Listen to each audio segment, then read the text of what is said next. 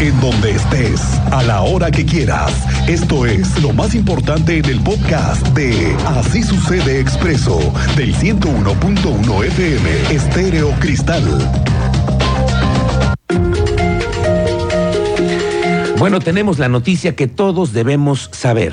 No le voy a decir que es buena, porque definitivamente no lo es, pero es que ya hay una fecha para que 5 de febrero solo tenga un carril. Y esta fecha ya está cerca.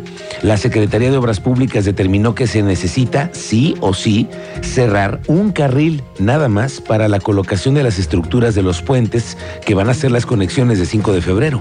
La fecha, aquí está, es el 21 de marzo. Martes 21 de marzo, estamos hablando de dos semanas y media más. El secretario de Desarrollo Urbano y Obras Públicas del Gobierno, Fernando González, confirmó que a partir del 21 de marzo se reduce de dos a un carril la circulación sobre Avenida 5 de Febrero, de Tlacote hacia Avenida Zaragoza.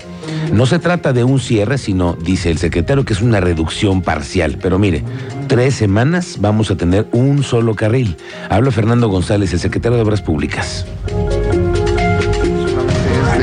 De, de Tlacote hacia Zaragoza. Eh, y no es cierre, es una reducción de, ya ves que tenemos dos carriles, vamos a reducir a un carril, pero la alternativa va a ser por la Avenida de las Torres, van a ser los, los, los tres carriles de la de las Torres, se van a abrir por el mismo sentido. O sea, este, es, es, un, es un cierre parcial eh, que pretendemos hacerlo durante tres semanas. Tres semanas sobre el tema de cierre- movilidad. cierre de- Bueno, tres semanas para que ya lo tengamos claro. Y dice el secretario de Obras Públicas que no es un cierre, es una reducción de carril. Bueno, pero al final nada más pasa un coche, ¿no? Pues sí. Solamente va a pasar un vehículo, ¿no? ¿Sí o no? O sea, como me digan, eso es eh, la reducción o el cierre, como sea, nada más pasa un vehículo. Así es. Entonces, lo tenemos claro, es 21 de marzo. La Agencia de Movilidad del Estado aprobó los registros de las empresas especializadas en aplicaciones de movilidad Uber y Didi y podrán operar de manera regular ya en Querétaro. Eh, lo ha reportado Gerardo Cuanalo, que es el director de la Agencia de Movilidad. Destaca que esta acción permitirá que el servicio de transporte y la demanda pueda ser ofrecido de manera más segura a favor de los usuarios. Derivado de la actualización de nuestro marco jurídico, se aprobó el registro de las empresas Uber y Didi ante la agencia como un servicio bajo demanda. En los próximos días, estas empresas entregarán la información a la agencia de los vehículos y los operadores con que brindan sus servicios. Esto se traduce en mayor seguridad para el usuario y que esta información nos permita supervisar de mejor manera el servicio, pues la autoridad tendrá la información de quiénes y en qué vehículos te prestan estos servicios. Los vehículos que presten los servicios deberán garantizar un seguro de vida para los daños y de gastos médicos para sus clientes y a terceros que se vean afectados por algún incidente. Vamos contigo, Teniente Mérida. No vi, estábamos revisando este video que se hizo viral en el momento en el que un camión del transporte, híjole, se le avienta. Le dejó ir la lámina. De eso es un laminazo. Sí. Justamente, eso es lámina. Y tú sabes más, Teniente Mérida, ¿cómo te va? Buenas tardes.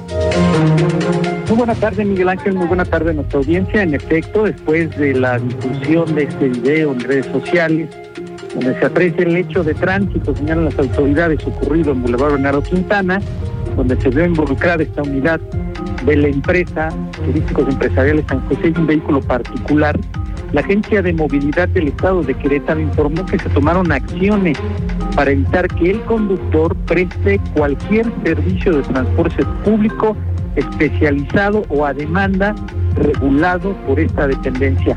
Escuchemos lo que dijo el director. Estamos hablando de un, de un este, transporte personal privado, una empresa de transporte personal privado. Ya fue detenida la unidad, fue remitida al corralón. El propio operador le fue retirado su, su licencia y naturalmente pues hay una sanción correspondiente. Lamentamos este tipo de actitud naturalmente, pero bueno, nosotros en cuanto nos enteramos de esta situación actuamos de manera inmediata. Asimismo, la Agencia de Movilidad del Estado inició el proceso de cancelación de la licencia del operador para conducir cualquier tipo de transporte público especializado a demanda, como referimos, y además se remitió la unidad a un establecimiento de depósito y guarda y se aplicará una multa que puede ir de los 77 mil a los 129 mil pesos, como establece la ley de la Agencia de Movilidad y Modalidades de Transporte Público para el estado de Querétaro. Esta es la información, Miguel Ángel. Gracias, gracias Teniente Mérida, estamos pendientes, más tarde platicamos. Por cierto que ayer hubo otro accidente en 5 de febrero, que estábamos contándole ayer, con un motociclista y el transporte de estos camiones que llevan materiales. Ayer me estaban contando, son casi 80 los que están circulando en este tramo, llevando materiales, 80 camiones que son Al servicio de la propia obra. a la obra, ¿eh? Ok. Entonces, están ahí dando vueltas y han tenido percances. Sí. Ayer atropellaron a un motociclista, hubo problemas ya, hay que revisar qué está pasando con ese sindicato que es el que está afiliado a la CATEM. Vamos a tenerlo muy claro, lo vamos a platicar más tarde con el teniente Mérida. Oiga, le aviso que el coordinador de protección civil está reportando que ya preparan el operativo que se implementa en presas y bordos para esta temporada de calor. Con las autoridades municipales están haciendo trabajos preventivos porque se trata de que las personas no se metan a bañar, no se metan a nadar en presas y bordos. Este año pues vamos a tener el operativo igual que el año pasado, vamos a tener presencia en donde más se puede. No podemos ser este, omnipresentes, pero sí estar eh, eh, con apoyo de la, Policía Estatal y de las policías municipales, eh, visitando bordos y, presas para que, para que no tengamos accidentes. Bueno, hoy es jueves 2 de marzo. Estamos en el camino al Día de la Mujer y el día en el que se va a dar, como en todos los días, como lo- todos los años, una marcha de mujeres. Tú sabes más de esto, Andrea Martínez. ¿Cómo te va? Buenas tardes. Tardes y también a toda la audiencia. Pues así es, espera la participación de 8 mil mujeres en la marcha del 8M que han convocado varios colectivos feministas con motivo del Día Internacional de la Mujer el próximo eh, pues 8 de marzo. eh, Aquí en la capital del estado, así lo reportó la secretaria de Gobierno Estatal, Guadalupe Murguía Gutiérrez, quien, bueno, pues dio a conocer que han pedido ya, pues, a estos grupos feministas disposición para que sea una expresión de ideas y propuestas que conozcan la ciudadanía. Vamos a escuchar eh, justamente el reporte que nos daba al respecto a la secretaria de Gobierno Estatal.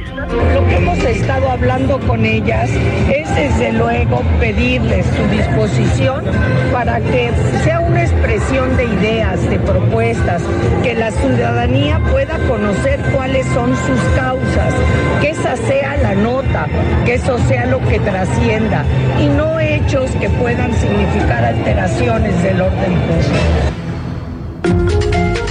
Murguía Gutiérrez señaló que mantienen pláticas con las feministas y que solo están por definir si serán dos o una marcha las que se realicen aquí en las calles del centro histórico de la capital el próximo 8 de marzo. No obstante, bueno, pues garantizó que habrá seguimiento y acompañamiento de personal de la Secretaría de Gobierno Estatal a estos grupos de feministas que participen en esta marcha, la cual, bueno, pues dijo se espera que se realice en paz y en orden y también con absoluto respeto a su derecho de manifestarse con libertad. Esta fue la información, Miguel Ángel. Gracias, Andrea Martínez. Estamos pendientes.